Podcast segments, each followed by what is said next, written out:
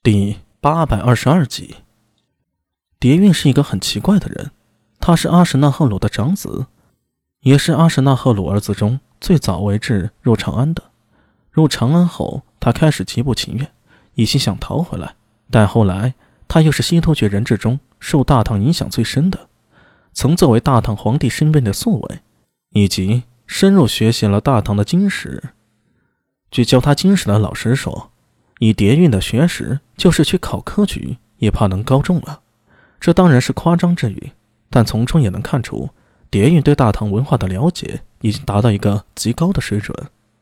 最让人意想不到的是，在太宗过世之后，这是平时仰慕大唐的他，私下逃回了西突厥，并煽动当时的叶护阿什纳赫鲁自立为可汗，执掌西突厥的狼头旗。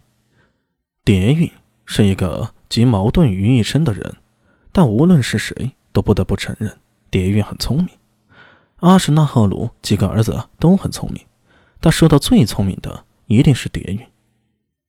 父皇放心，弟弟的仇我记在心上，一定会抓住那个苏大伟，一刀一刀挖出他的心脏。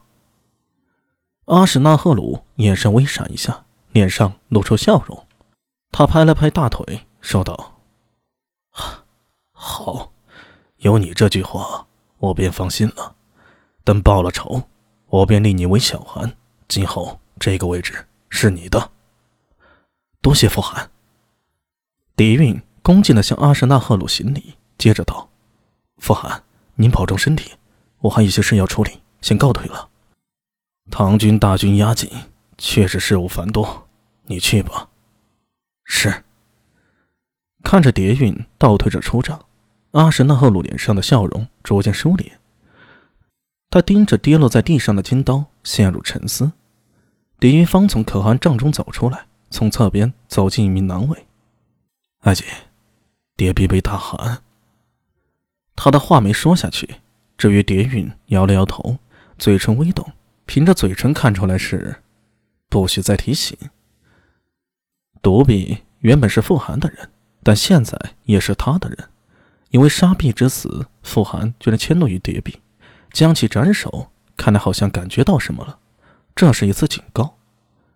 大雪封山，寒风凛冽，整个严寒的冬季，唐军都是在金山山脉北面山脚驻扎。好在这里背靠燕然都护府，唐军可以得到源源不断的补给，倒也不担心后勤方面。所有人都知道，过完这个冬季，开春后必然有一场大战了。所以，在这段时间，纵然大雪连绵，在兵营中，唐军也是厉兵秣马，训练不歇。转眼间，冬季过去，春天来临。有长安使者来，带来了皇帝李治的圣旨，同时也有新的消息传来：从今年起为显庆元年，永徽年已经是过去式了。与永徽元年一同结束的，还有王皇后。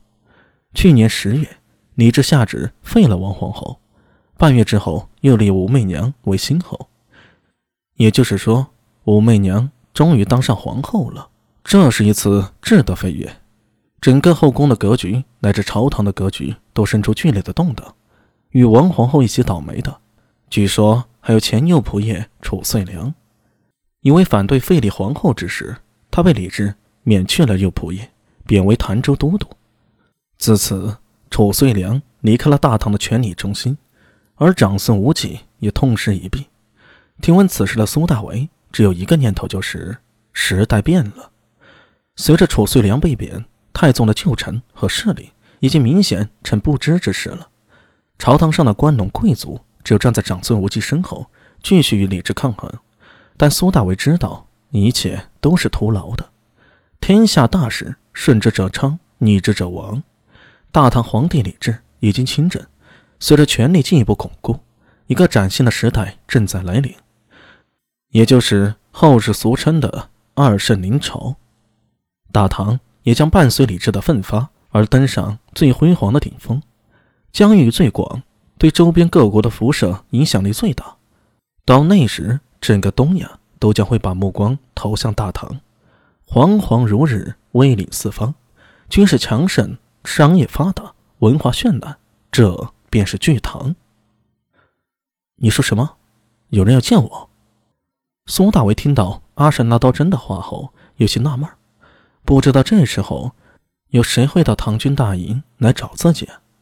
心里想想不得要领，跟身边的聂苏和叶法善说了一声，出帐去见来访的客人。顺带一提，本来唐军是不会留外人的，但叶法善和聂苏以及猴头在上次狼尾的事中出过大力，因此在苏大为汇报过大总管陈之杰后。特别作为斥候营里的艺人留下来了。唐军里啊，几乎都是男性，但也不完全没有女性。像后勤辎重那边，一些浆洗、缝补，还有采买的厨娘，这些妇人还是有的。只是平时啊，还是要注意些，不可以与聂苏太亲密，免得有人说闲话。